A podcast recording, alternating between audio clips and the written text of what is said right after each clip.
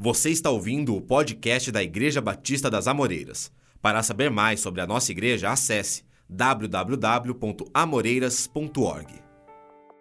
Quando nós falamos em o ano da missão, nós começamos nos desafiando em Deus para o cumprimento da missão.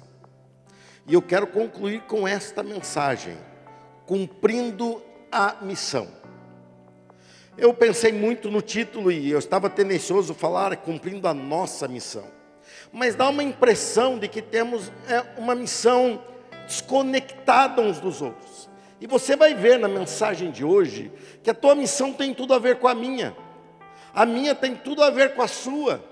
Embora possa ter aspectos diferentes, lugar diferente, até uma maneira de abordagem diferente, mas nós, todos nós, recebemos uma missão da parte de Deus. E a nossa missão não se limita a esta vida. A nossa missão transpõe a limitação que temos com a própria morte e entra na eternidade. Eu estou cumprindo a minha missão que eu vou colher até na eternidade. Quem mais concorda nessa missão está junto aí? Os irmãos estão aí acertando né, o, o nosso som, né? Domingo passado eu ouvi em vários lugares, sentei em vários lugares. O pessoal fica tão comportado, irmãos, quando eu sento junto. É uma coisa, sabe? Eu chegava às vezes a pessoa estava ali respondendo o zap. Coitado do pastor Leandro aqui, trazendo o céu para a terra na mensagem. E a pessoa ali. Aí eu sentava do lado, pra, na verdade eu estava mesmo, querendo acompanhar as variações de som, conversando com o pessoal da mesa, para poder ajustar enquanto não fazemos essas arrumações aí, que você vai nos ajudar a fazer com a tua oferta especial de 13 terceiro. Será? Eu verei e você verá também, tá bom? Se acontecer, faremos. Nós temos fora esse, três grandes templos aqui. Porque um templo para 500 pessoas é grande, ou não é? Nós temos uma estrutura de som em vários ambientes que nós chamamos de sala, mas há pouco tempo atrás eu chamava de mega templo, porque era a nossa realidade. E ali nós precisamos construir, edificar algumas estruturas, corrigir, porque nós fomos aí nos últimos meses aí enguiçando, no último ano, né? Ou mais, acho que uns dois, três anos, foi enguiçando e eu fui colocando de lado, fui colocando de lado, e sucateando. Não é da minha natureza isso. Quem mais não é da sua natureza isso? Não com as coisas de Deus. Então agora nós vamos pegar e botar tudo em ordem aí, tá bom? Pode aproveitar e pesar só um pouquinho mais a mão aqui para mim aqui, né, já que estão arrumando. Eu já interrompi para isso. Então começar outra vez só para ficar bonito na filmagem. A paz do Senhor, igreja. Aí você, você pega assim, como quem está pronto para ver a Bíblia, assim. Aí o pessoal pega aquela imagem assim, sabe? E você, ou o pessoal fala, nossa, o pessoal dessa igreja é Bíblia pura mesmo. Mas somos. E eu pensei muito sobre isso, cumprindo a missão ou cumprindo a minha missão. E eu vi que Deus está me direcionando a falar esse tema, cumprindo a missão. E eu vou querer que você agora entenda perfeitamente que cumprir a missão não é algo árduo ou pesaroso. Eu quero que você entenda duas figuras e que você me acompanhe para me ajudar a todo mundo se entender aqui. A primeira, um pássaro. Um pássaro ele voa com uma facilidade tremenda. Um pássaro, eu observo muito, fico olhando os pássaros e falo, que facilidade dele confrontar a altura, dele fazer manobras. Eu, por outro lado, vejo a segunda figura, um peixe. Pega um, um meio grande assim, não precisa ser enorme, não precisa ser igual aquele que você diz que pesca, seja mais ou menos. E o peixe, ele, ele tem agilidade na água. Além de uma coisa que nos impressiona, dele conseguir oxigênio no fundo da água, dele conseguir sobreviver ali. Agora, se eu pegar um peixe bonito que você pescou, eu não sei pescar, mas você sabe. Aí eu vou lá, pego aquele peixe, vivo ainda, ali, e eu pego esse peixe, jogo para cima e falo: voa! É tão trágico quanto eu pegar um pássaro, pôr ele lá no fundo da água e falar para ele nadar. Por que, que o peixe não pode voar e a ave não pode nadar? Por quê? Porque não está na sua natureza. A nossa missão vem da nossa natureza. A nossa missão, ela brota da nossa natureza. Quando nós falamos em viver a nossa missão, muitas pessoas começam a falar assim: mas eu não vou conseguir, eu não vou, como se você fosse um peixe sendo convidado a voar. É lógico que não, é impossível. A nossa missão, ela tem tudo a ver com a nossa natureza. Mas acontece que a nossa natureza, de maneira total, sem nenhuma exceção, todos nós fomos gerados e crescemos numa natureza caída, numa natureza que não se serve ao Senhor, que não está priorizando as coisas de Deus, uma natureza que coloca como centro da sua existência si mesmo. Uma natureza que só luta pelo seu próprio bem-estar e muitas vezes vê o bem-estar independente das consequências, como se não existisse amanhã. Isso é uma natureza que não importa quem você é e há quanto tempo você está aqui, ou se é a tua primeira vez aqui. Essa natureza eu conheço muito bem, porque nós temos essa mesma natureza. E essa natureza não voa. Essa natureza não chega mais perto de Deus, essa natureza não é agradável a Deus, essa natureza afasta-se de Deus, exclui Deus, e Deus só é interessante para essa natureza que todos nós fomos gerados. Se Deus vier com alguma proposta de ajuda imediata, se Ele for um Deus que me atenda como um gênio da lâmpada dos contos infantis. Mas Jesus Cristo veio exatamente a esse mundo, o meu mundo caído, o teu mundo caído, de natureza pecaminosa, de natureza contrária a Deus. Jesus Cristo veio a este mundo para cumprir uma missão, e a missão de Jesus era restaurar, resgatar aqueles que estavam caídos, tanto provocavam a ele para que ele condenasse, para que ele acabasse, para que ele consumisse. E ele falava: Eu não vim julgar o mundo, eu vim para salvá-lo. Jesus Cristo veio e veio para resgatar e para restaurar e para nos dar uma nova natureza, e essa nova natureza é que tem que nos orientar. Jesus Cristo vem e nos gera novamente. Jesus Cristo nos gera numa nova vida. Ele diz que aquele que está nele é nascido de novo. A Bíblia diz, nos ensinando sobre esse assunto, que em Cristo nós somos regenerados ou seja, gerados novamente. Eu ainda carrego a minha natureza caída, que luta contra essa nova realidade que veio da parte de Jesus, mas tão verdadeira quanto é minha natureza caída, a natureza espiritual que Jesus Cristo veio e já soprou vida em nós pela sua obra na cruz. Essa nova natureza é tão real quanto essa nova natureza é que te fez vir para esse culto nessa noite. Essa nova natureza é que te faz parar para ouvir a palavra de Deus. Essa nova natureza é real e já te incluiu no universo de Deus. Você já está no universo da salvação, graças à obra do Senhor Jesus Cristo. Eu sou nascido do meu papai e da minha mamãe,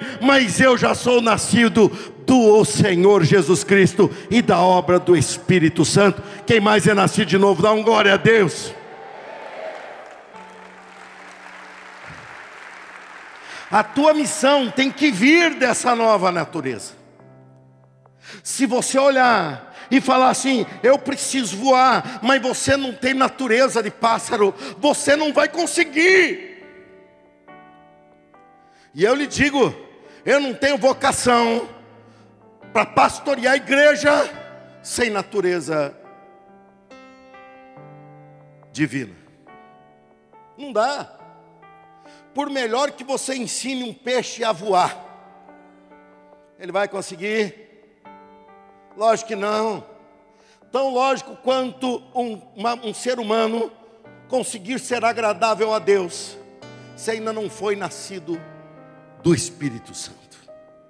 Mas, se Jesus Cristo já te salvou, a Bíblia diz que você verdadeiramente já é livre aquelas prisões da velha natureza foram quebradas. E um dia elas serão aniquiladas, porque nós terminaremos nosso tempo aqui. E esse corpo aqui será transformado pelo Senhor Jesus Cristo. E essas marcas de decadência do pecado que carregamos ficará no passado, mas Jesus Cristo na tua alma, no teu pensamento e no teu coração já está construindo uma nova realidade.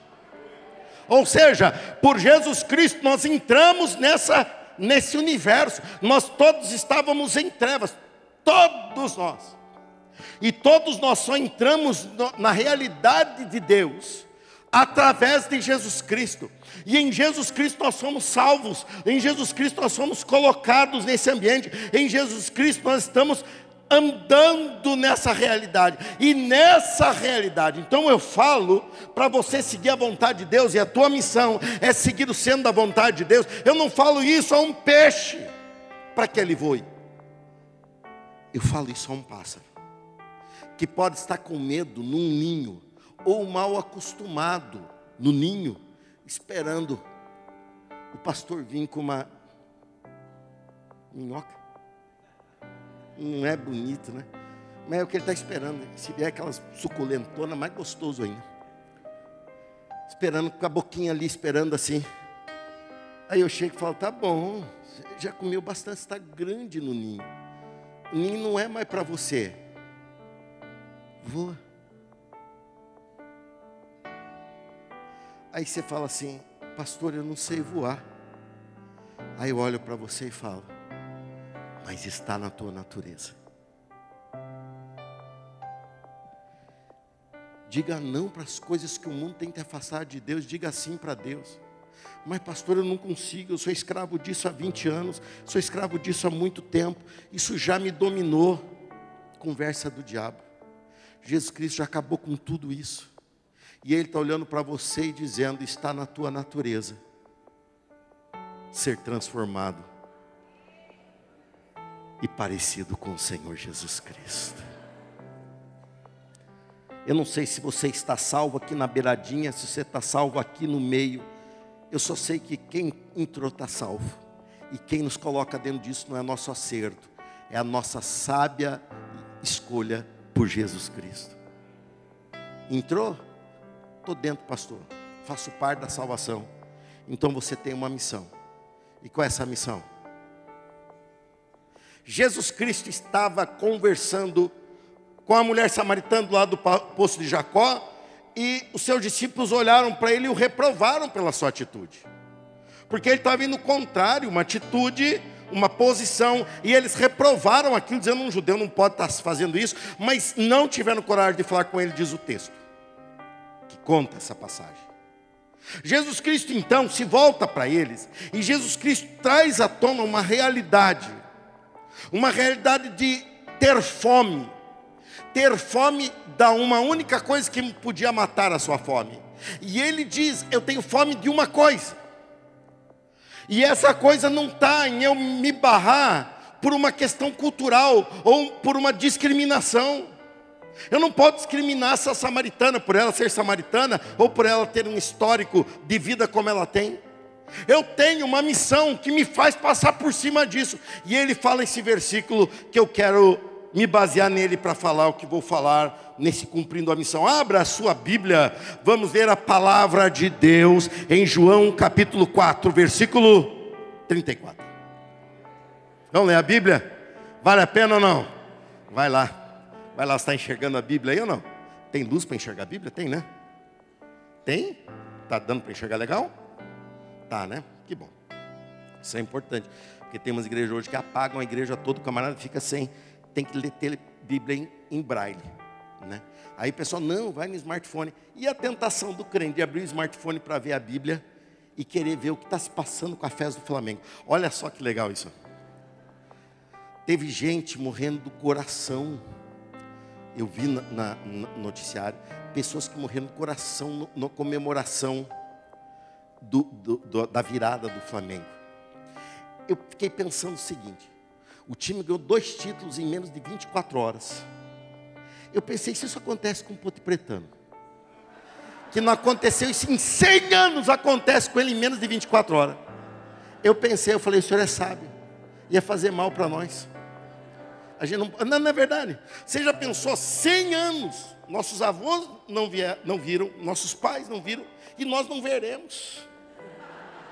Não, é verdade. Entendeu? Aí de repente chega assim, é campeão. Você fala, campeão? Aí você vai comemorar e chega e fala, você está comemorando que é campeão, é campeão de novo. Você fala, meu Deus, que overdose. Eu sei que tem alguns pontos pretano aí.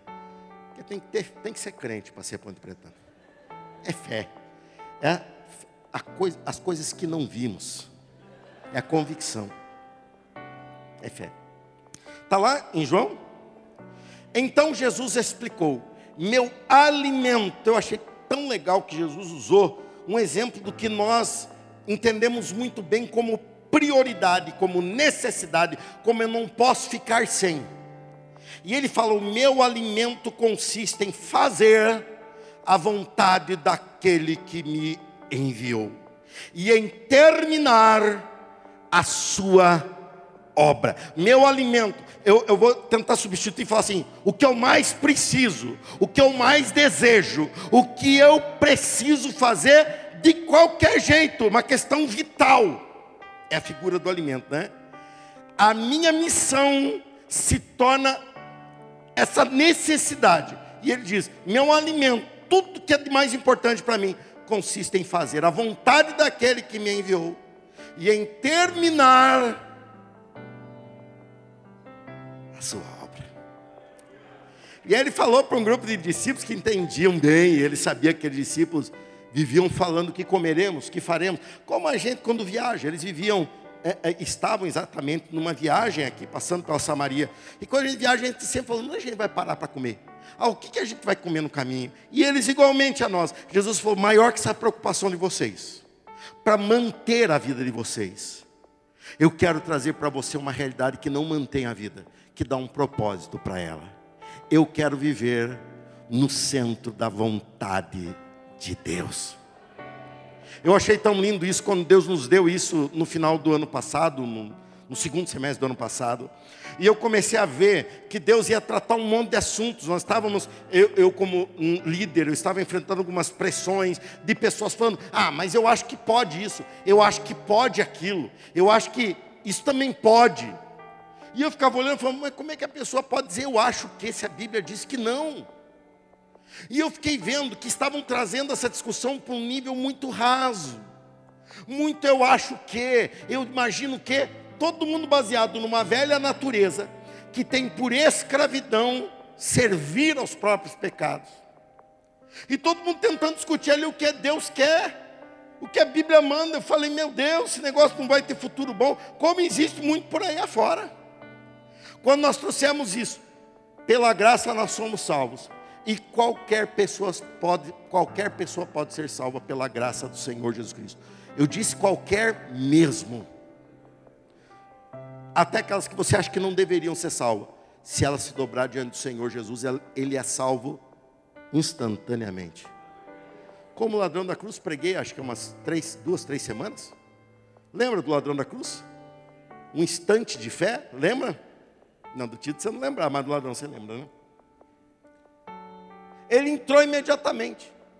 Aí quando, eu, quando Deus deu esse propósito, eu falei, meu Senhor, quando eu comecei a falar de viver o centro da vontade de Deus, que foi fruto de um atendimento de uma pessoa que veio falar e começou a argumentar isso, mas eu acho que, eu acho que, falando do amor incondicional de Deus, falando como se o amor incondicional de Deus fosse uma permissão para tudo de mal.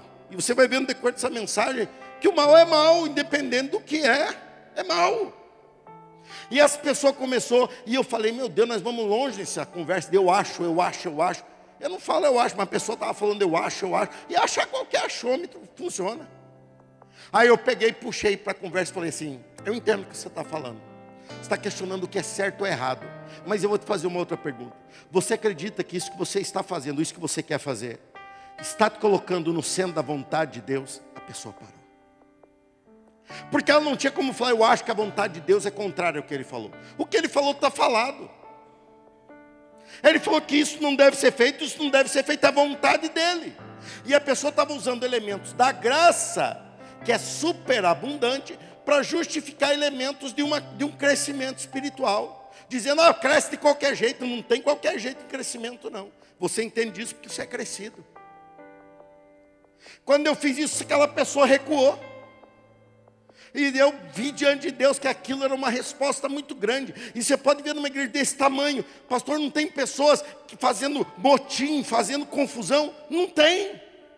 E hoje tivemos um grande culto aqui pela manhã de pessoas que não estão aqui agora à noite.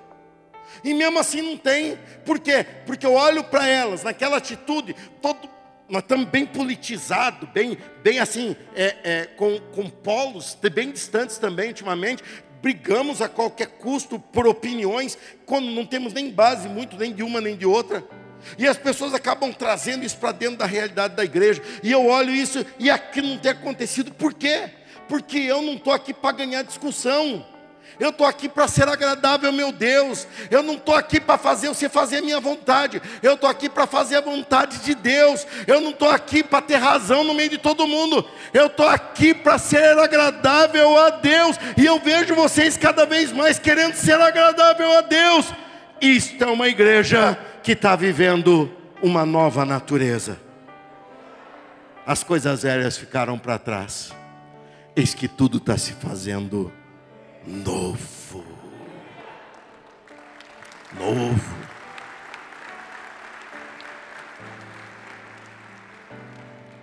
Jesus se voltou para os seus discípulos e diz: Vocês têm que eleger a missão, o, o, o que Deus confiou na tua mão, como prioridade central, acima de todas. Aqui grita, não só no domingo, na segunda cedo, em todos os dias, em todos os teus momentos de vida, como é o alimento. Que nós toda hora lembramos. Comemos ainda há pouco, daqui a pouco falamos, preciso de alimento. Assim é a missão que Deus tem para nós. E eu quero começar te explicando isso.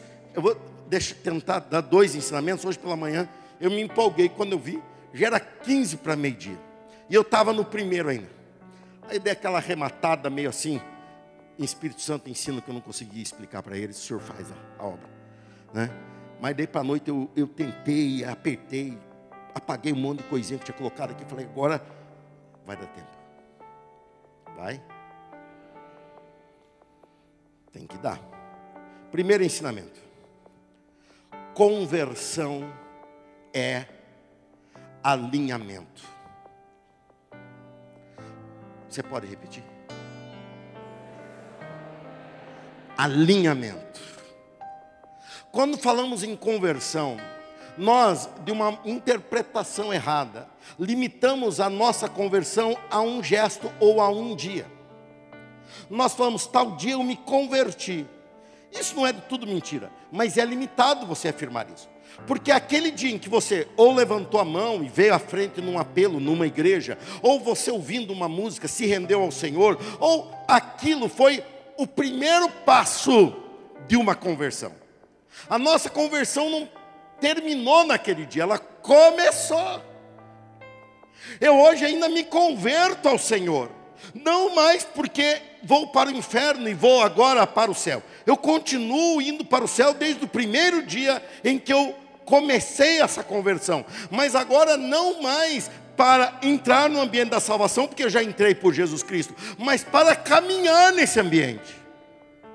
O Novo Testamento é extremamente é, claro em nos ensinar que aquele que está em Cristo tem um objetivo a seguir. E é nisso que continua a, o nosso esforço por alinhamento. Olha, eu vou fazer um exemplo. Eu estou procurando alguém para ajudar, mas eu queria alguém é bonito. E eu já estou procurando uns cinco minutos já. O Bertinho, o Bertinho é bonito. Vem, vem Bertinho, vem cá. Você vem, sobe ali, ó, não vem, e fica ali esperando ali que o nosso todo o nosso toda a nossa ensinação aqui é andar. Tá bom? Você fica aí. Aí. Eu vou fazer aqui uma maneira que você vai lembrar. Um encontro de você ou de uma pessoa como qualquer um de nós e Jesus. Tá bom? Então eu vou ser Jesus na e, e você vai ser os outros, todo mundo. Eu vou ser Jesus. Jesus vem andando em nossa direção. Eu estava indo, você estava indo para um outro caminho qualquer. Jesus estava indo em tua direção. Aí Jesus, agora você vem andando, igual casamento, assim, isso. Você vem, a música fica segurando, aquele monte de fotógrafo, aquele negócio. E você vem, vem vindo. E você vinha vindo, você vinha vindo. Aí, vem, é, é, isso. Eu vou esperar bem que ficar bonito assim, vem cá. Aí Jesus vem, estendeu a mão e falou: Eu sou Jesus você o reconheceu e disse assim: Eu te aceito como meu Senhor. Já aconteceu isso com você? Já aconteceu isso com vocês? Já? Todos vocês já tiveram esse encontro real, insubstituível com Jesus Cristo? Todos vocês? Deixa eu ver, levanta a mão quem já teve esse encontro. Deixa eu ver. Olha, Bertinho, olha que bonito. Quem ainda não teve, quem ainda não teve, você ainda não teve esse encontro, deixa eu ver. Você ainda não teve. Todo mundo? Não, você teve domingo passado, não foi? Você, pronto. Vai ter chance. Ó, você teve esse encontro, certo? Aí, Jesus falou, então, vai haver aqui, vai acontecer uma conversão. Certo? Jesus vai se converter a você ou você vai se converter a Jesus? Você vai se converter a Jesus. Então tá bom. Agora, ó a tendência do que acontece. Para onde que Jesus está indo mesmo? Para lá. E você estava indo? O que aconteceu com você agora? Agora mesmo que aconteceu uma conversão. Conversão. Você se converteu? Sim. Não, fala assim, eu, me... eu me converti. A quem? A Jesus. Então tá bom. Você se converteu a mim aqui na história aqui. Então tá bom. Então eu estou indo para lá. E o que, que você vai fazer? Então, não, você está certo. Eu peguei esse de propósito porque a gente combinou tudo antes. Entendeu? Eu falei isso mesmo, fala para lá, é isso aí. Então eu estou indo para lá. E você agora é um com... Convertido. Ah, é? Você é convertido a mim? Eu estou indo para lá. E você é o quê? Convertido. A mim? Eu estou indo para cá. E você? E você? Pois é. Olha só a dificuldade, ó. Hoje acontece um encontro assim, ó. Sabe o que as pessoas fazem? Elas encontram Jesus. Ela vem numa igreja evangélica, às vezes, não ser até batista. Acontece mais nas outras, na nossa acontece pouco. A pessoa chega aqui, ela encontra Jesus, ela fala: Jesus, eu estava precisando do Senhor. Aí Jesus fala: então, eu estou indo para lá. Aí você fala: sabe o que é, Jesus? Eu tenho que ir lá resolver uns problemas. Eu sei que o senhor está indo para lá mas eu tenho umas questões. O Senhor não é poderoso, todo poderoso, né? O Senhor não é aquele que fala o mar. Olha que beleza. É lá, é lá que o Senhor tem que ir comigo. Aí Jesus olha e fala assim: quem que é o convertido na história aqui? Eu me converti a você ou você se converteu a mim? Aí você fala: não, eu me converti ao Senhor. Ele fala: então, jogue fora a tua capa e siga-me. O siga-me está engasgando na nossa geração. Bertinho, as pessoas chegam aqui na igreja e elas dão um monte de tarefa para Jesus. Jesus, essa semana, ó, anota aí para não esquecer. Essa semana, segunda-feira, o senhor tem que resolver o problema lá na quitanda que eu não paguei. Terça-feira, vence um boleto que eu fiz. O senhor dá um jeito de pagar também. Quarta-feira, Jesus, lembra que essa quarta não é feriado. Dá ordem a uma legião de anjos para resolver para mim um problema que eu arrumei. Jesus resolve a minha barra com a minha esposa que está pesada porque eu pisei na bola. Jesus, espera um pouco, quem é o convertido aí? Você está querendo chegar no centro da vontade de Deus, ou você chega com um monte de vontade falando: Deus, o Senhor não está fazendo nada, faz o que eu estou mandando. Aí sabe o que acontece, Bertinho? Jesus, ele deixou claro: a minha comida, a minha comida é ir para lá, a minha necessidade, a minha prioridade é ir para lá. Ele foi isso para os seus discípulos ou não? Mas o Bertinho quer ir para lá e tem acontecido muito isso aqui, ó. Vai indo, vai indo. E Jesus vai indo. E a pessoa fala, mas o braço de Jesus vai chegar lá. Você está errado. Você é convertido a Jesus Cristo. Você é convertido a Jesus Cristo. Você tem que chegar para Jesus e falar: Jesus, para onde eu vou? Jesus, o que eu faço? Jesus, como é que eu resolvo? Me dá, o que, que eu tenho que fazer? O que, que eu tenho que falar? A gente vai lá, cria problema, não trabalha direito como deveria trabalhar e fala: Jesus, trabalha na mente do meu chefe para ele não ver as coisas. Um dia, uma irmã contando um testemunho. Porque eu me coloquei no, do, no, lugar do dono do mercadinho que ela estava comprando. Ela falou assim: Eu estava comprando uns negócios, eu queria comprar um pouco a mais e eu não tinha o recurso. Contando testemunho. Ela falou: Aí a pessoa começou a passar a compra. E ela passava junto sem ver que tinha dois. Isso aí é roubo. É roubo, não é? E a pessoa falando um milagre que Jesus fez. Jesus morreu numa cruz para ficar roubando o mercadinho. Não é? E o crente não se conforma. O crente arruma a sarna para se coçar e fala: Jesus, o senhor tem que coçar. Ó, oh, você segura na mão e fica falando: Jesus é para lá. Jesus fala: É para cá, meu servo. Fala, mas Jesus tem muito compromisso, eu tenho que ir para lá. Jesus fala, mas é para cá. Ele deu um monte de exemplo nisso quando ele foi sobre uma festa que estava sendo dada. E os convidados não vieram.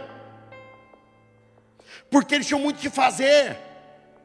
Ele diz de pessoas que, que ele chegou e falou: siga-me. E a pessoa fala: não dá porque eu comprei um campo, eu comprei uma junta de bois. Ou seja, eu tenho tarefa, eu não posso me envolver com o Senhor. Isso não é conversão, isso é interesse, isso passa.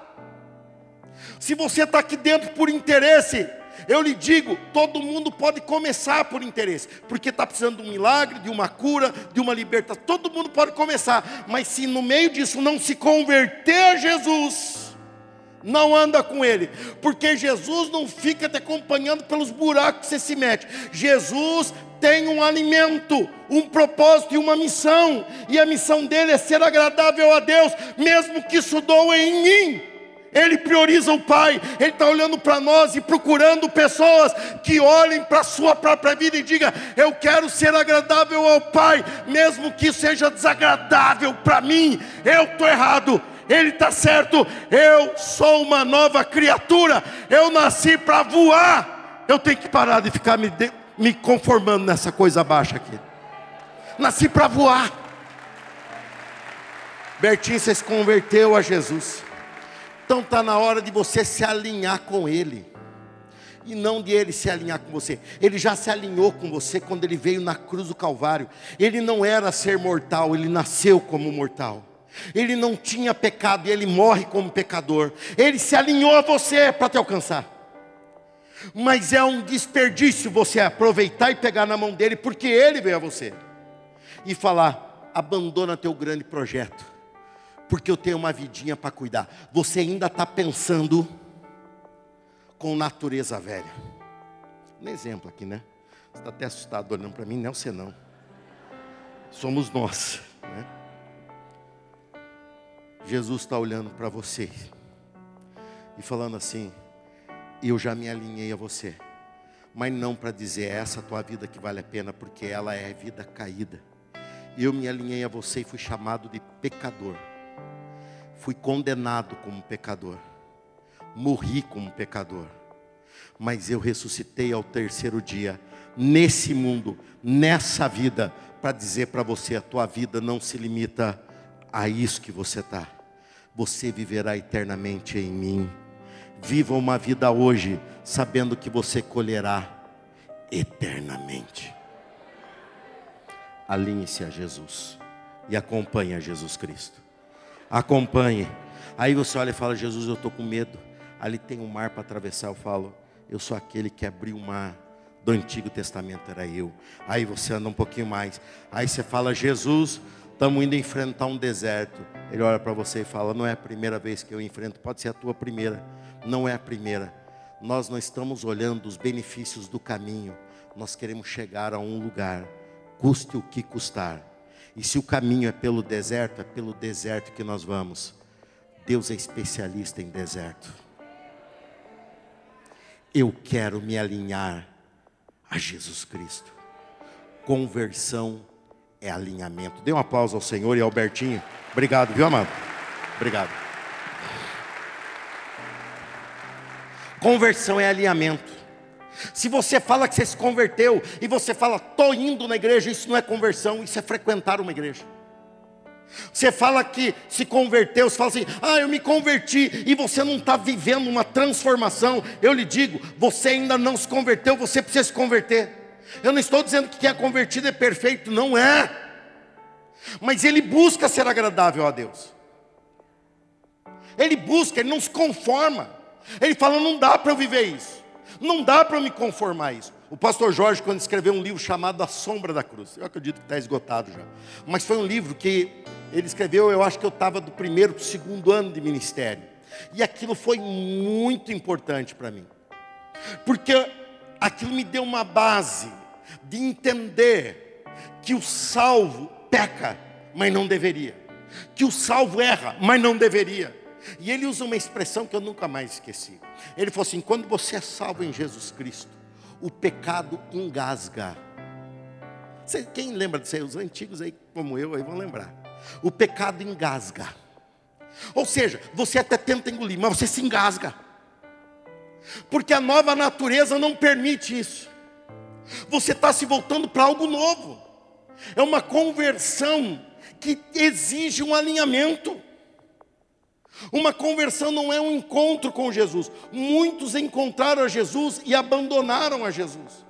Mas quem encontrava Jesus se convertia, queria segui-lo, queria ouvi-lo, queria realizar as coisas que ele trazia. Jesus passou três anos e meio ensinando no seu ministério, sem que eles pudessem voar. Ele falava, oh, vocês vão voar, batendo uma asa, batendo outra. Eles olhavam e falavam, mas nós não temos asa.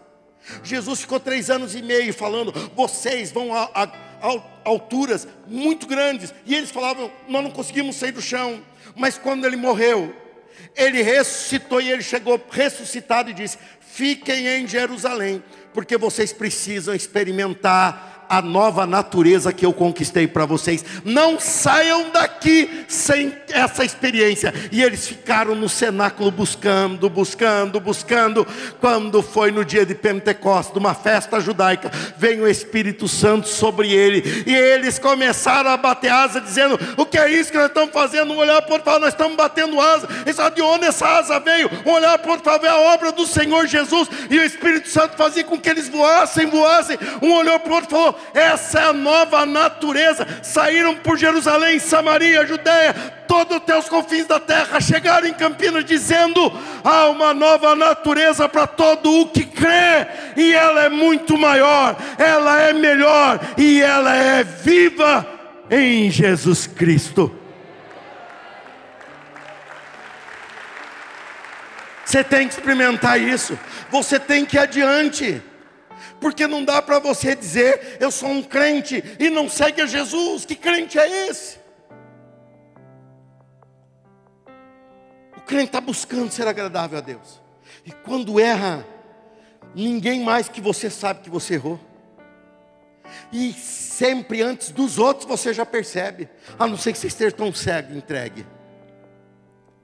Você percebe aquilo dói em você, como a negação de Pedro no pátio da casa de Caifás, chorou lágrimas amargas, um choro amargo de arrependimento por ter traído ao Senhor Jesus. Ele fez, ele caiu numa armadilha que o próprio Jesus o alertou que ele cairia, e imediatamente depois ele acorda.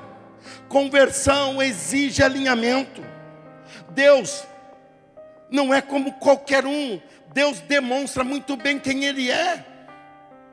E se você pegar isso como base, você vai começar a avaliar a tua vida de uma ótica de Deus. Então vamos ver o compromisso maior que Deus tem.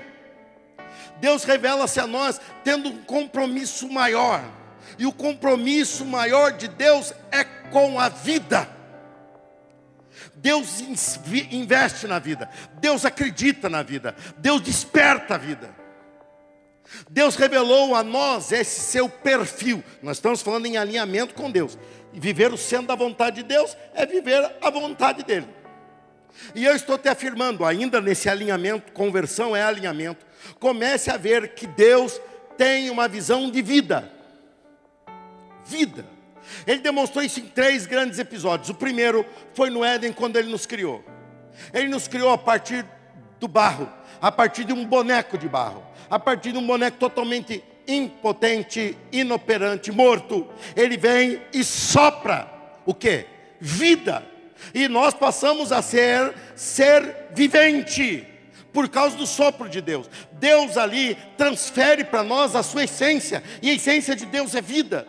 A essência de Deus é vida pela vida. Nós experimentamos isso em alguns episódios da nossa vida, da nossa existência. Mas Ele sopra isso em nós. No primeiro.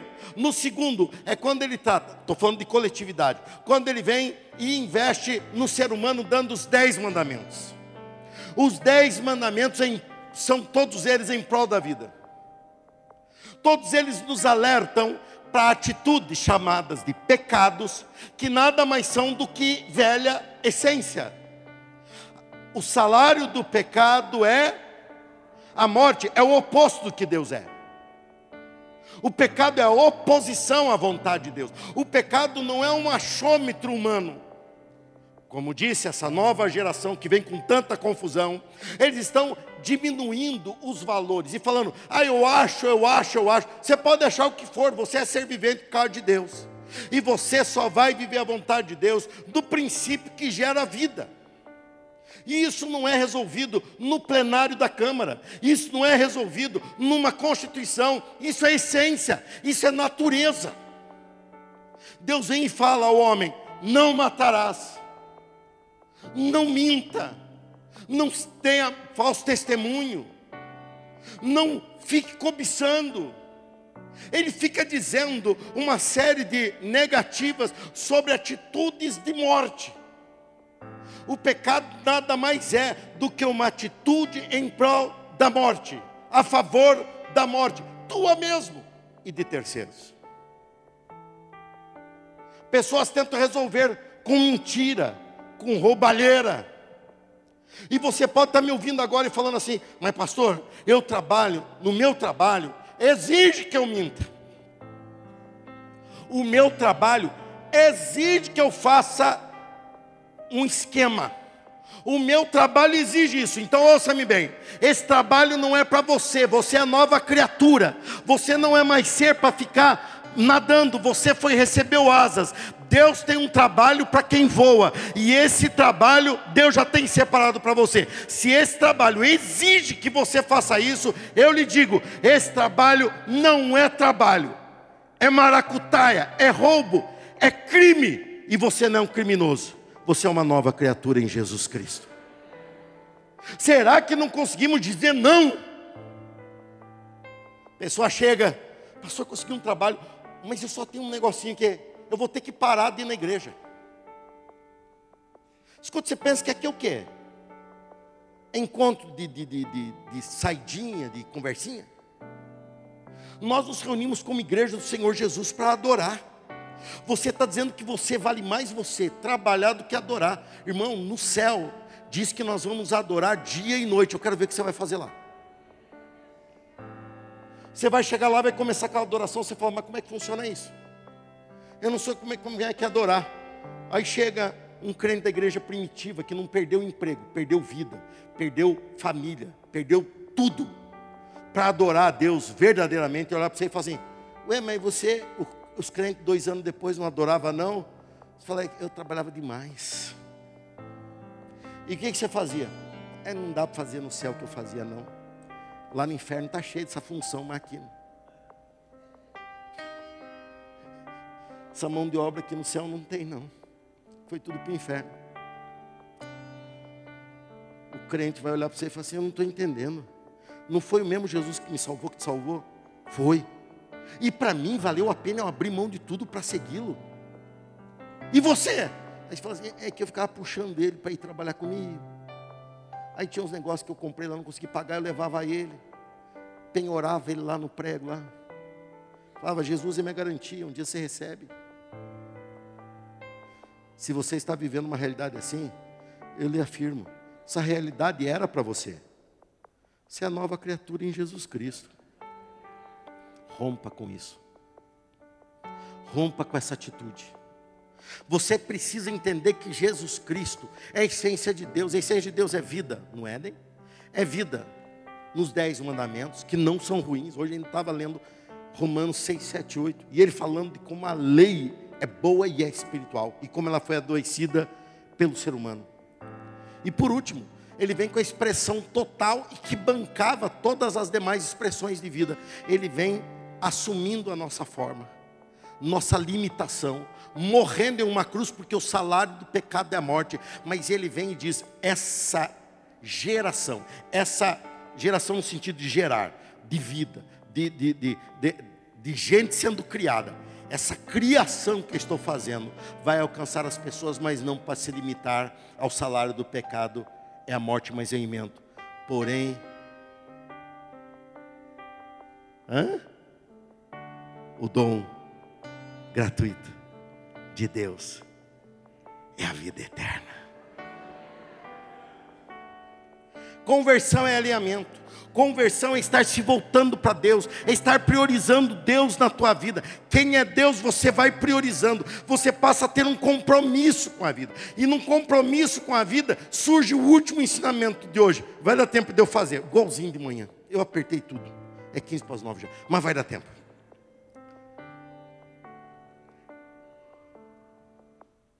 Assim como conversão é alinhamento com a vida, surge o segundo ensinamento que é um contraste. A nossa missão em Cristo causa um contraste, e eu quero terminar falando sobre isso. O contraste da missão. Ele dá esse contraste quando ele fala João capítulo 10, versículo 10. E ele está se referindo aos melhores da época, que eram os religiosos. Eles falam, todos que vieram antes de mim, vieram para matar, roubar e destruir. Mas eu sou o bom pastor, que dá vida pelas ovelhas. E a minha missão é diferente da deles. E eles dizem assim: ó, eu vim Primeiro diz: o ladrão vem para matar, roubar e destruir. Agora ele vem com contraste. Eu vim para lhes dar vida, uma vida plena que satisfaz. A nova geração em Deus, você ser nascido de novo em Cristo Jesus, que aponta que a tua satisfação, ele retoma a clareza do nosso raciocínio vivo mostrando que a nossa satisfação está em Deus. Dinheiro é bom, mas não satisfaz a não ser que seja em Deus. Saúde é boa, mas não nos satisfaz a não ser que seja em Deus. Nós pegamos os meios que Deus usa para nos abençoar e elegemos como Deus está errado. Nós temos que Deus acima de todas as demais coisas, e as demais coisas existem para sustentar a Deus na nossa vida nós passamos a ver, e isso nos dá força para dizer a palavra-chave para o cristão em relação ao pecado: não. Pastor, minha proposta é maravilhosa. Quão maravilhosa ela é? É muito maravilhosa? É mais maravilhoso que servir ao Senhor e estar no centro da vontade de Deus? Não, isso não. Então diga não, porque a proposta que você tem em Deus é maior.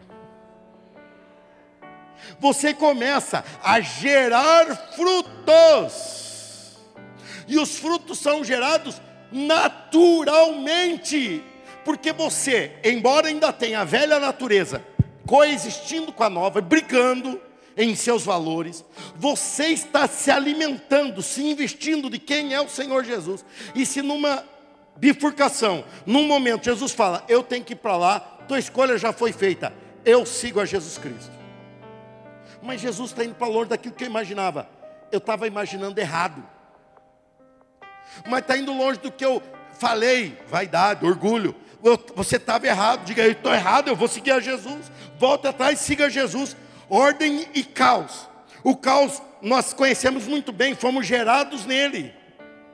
Afastados de Deus, mas aí vem Jesus e nos traz uma nova ordem, uma ordem que é para a vida. E ele vem e fala assim: a missão que o diabo tinha na tua vida de destruição foi vencida pela minha obra, e eu tenho uma nova missão para você expansão da vida. Isso não se limita ao nosso culto, muito pelo contrário. O nosso campo missionário está do outro lado da grade, não está aqui dentro. O nosso campo de ser luz é lá fora, não é aqui. O nosso campo de refletir essa nova natureza é lá, não é aqui. E isso nós não refletimos só falando, eu não concordo, eu acho que não. Seja, seja. Nada é mais forte que a nossa pregação em sermos. Ai, pastor, eu não tenho falado de Jesus. Cria ambientes para falar de Jesus. Como? Sendo exemplar, sendo dedicado, sendo uma pessoa correta, que eles vão olhar para você e ver você batendo asa, voando, e eles vão falar assim: como você consegue? Não é assim que acontece? Hã? Deixa eu perguntar, não é assim que acontece? Aí você, se você der um de tapadão e falar assim, é que eu sou bonzão? Você perde a asa. Você vai olhar para aquela pessoa e falar assim: Eu era exatamente como você. Eu olhava aqueles que voavam e falavam: Não, isso não pode ser, isso não existe, isso não é capaz. Até a hora em que eu encontrei o Senhor Jesus Cristo. E a partir da hora que encontrei a Jesus, Ele começou a me ensinar uma nova, já estava em mim, mas ele começou a me ensinar. Já estava em mim, mas ele começou. A palavra de Deus tira do teu coração o melhor que você tem e foi dado por Jesus Cristo. Você é uma nova criatura. E a Bíblia diz: aquele que roubava não rouba mais. Aquele que mentia não mente mais. Aquele que adulterava não adultera mais. E você fala, mas como é que eles conseguiram? Eu lhe digo, eles se abriram para a obra de Jesus. Se você é convertido e você lembra de um dia da conversão lá atrás, e você hoje está vivendo aos trancos e barrancos, eu lhe chamo a atenção, você não precisa viver isso. Jesus Cristo quer que você cumpra a missão que Ele tem na tua vida. E essa missão eu não consigo cumprir a tua e nem você a minha. Deus te elegeu, te chamou e te salvou, porque Ele conta com você de uma maneira estratégica. Isso vocês vão lembrar daquela pregação que eu fiz, em que eu desenhei a videira e seus ramos, lembram? Que eu falei da estratégia dos frutos sendo levados. Nós não somos aqueles que comem os frutos, nós geramos os frutos, nós levamos os frutos para um mundo com fome. Por isso, se você vem e se reúne aqui dizendo: Senhor, eu estou aqui e o Senhor tem que me seguir. Você hoje vai se render e falar: Não, Jesus, eu sou eu que te sigo. Nós temos em nós um instinto de destruição mas temos também um lapso de coisas boas. Por exemplo, temos aqui muitas pessoas que são mães. Você gerou uma vida. Você não consegue ser alheio à vida. Você começa a ver a vida de um jeito diferente. Você passa a proteger a vida de um jeito diferente, até com você mesmo. Você dirigia de uma forma mais irresponsável. Quando você tem filho, você fala: peraí, eu não posso ser assim, não. Eu tenho filho para criar. Não é isso que a gente pensa? Eu pensava quando você tinha essa época. Não. Eu falo assim, é. Só faz assim. É. Não é assim? Por quê? Porque você está tendo um compromisso com a vida. Você vivia uma vida mais desregrada, você começa a cuidar porque você tem compromisso com a vida. Jesus Cristo veio e nos deu essa noção de eternidade. Muito mais do que um filho, muito mais uma, do que uma coisa passageira, que por mais que nós venhamos a amar e a dar valor, mas ela é passageira, é limitada pelo tempo. Ele vê a você e fala assim: você pode viver uma rotina diária de expansão da vida. Você pode meditar na minha palavra de dia e de noite, você absorve. Nós temos hoje mecanismos, gente, impressionante. Nós temos hoje aplicativos na palma da nossa mão que você pode ouvir a palavra de Deus, que você pode ver a palavra de Deus, que você pode se aprofundar na palavra de Deus, mas que você precisa meditar. A palavra de Deus não dá para ser absorvida como um outdoor, como um alerta. Não, não para quem já conheceu Jesus. Essa pessoa precisa meditar, refletir a sua imagem naquilo que Deus está desenhando, dizendo: essa é a imagem do varão perfeito. Estou desenhando. Você se olha naquilo e fala: eu estou meio parecido aqui, estou meio errado ali, deixa eu me consertar com aquilo. Eu vejo hoje um esforço das lideranças dos seres humanos nas nações, no, no, campo cultural, no campo do pensamento, da filosofia, tentando dar um jeito de mudar Deus para caber na nossa realidade. Tudo bem? É possível e muitos conseguem. Eu lhe pergunto, até quando dura esse Deus? A não ser até a tua sepultura. Mas quando nós nos moldamos a um Deus da palavra dele, nós é que nos tornamos cidadãos do céu. Tudo por Jesus Cristo na continuidade da sua obra. Eu e você estamos aqui para viver uma excelência de vida, porque Deus soprou em nós um fôlego novo de vida, não mais que se limita a um boneco de barro, mas que nos fez não mais criaturas de Deus que todo ser humano é, mas que nos fez filhos de Deus. E isso não é todo ser humano, somente os gerados a partir de Jesus Cristo é que se tornaram filhos e eu sou um deles, quem mais? Seja isso nas pequenas coisas, porque a Bíblia diz que aquele que não é fiel nas pequenas coisas não será nas grandes. É um princípio, é uma estratégia que funciona. Seja fiel nas pequenas coisas, como zelar pelo horário do teu trabalho, dos teus compromissos, respeitar o teu próximo, chegar no horário no culto. Eu não queria falar, mas não aguentei. A, a velha natureza deu aquela estremecida, eu tive que soltar.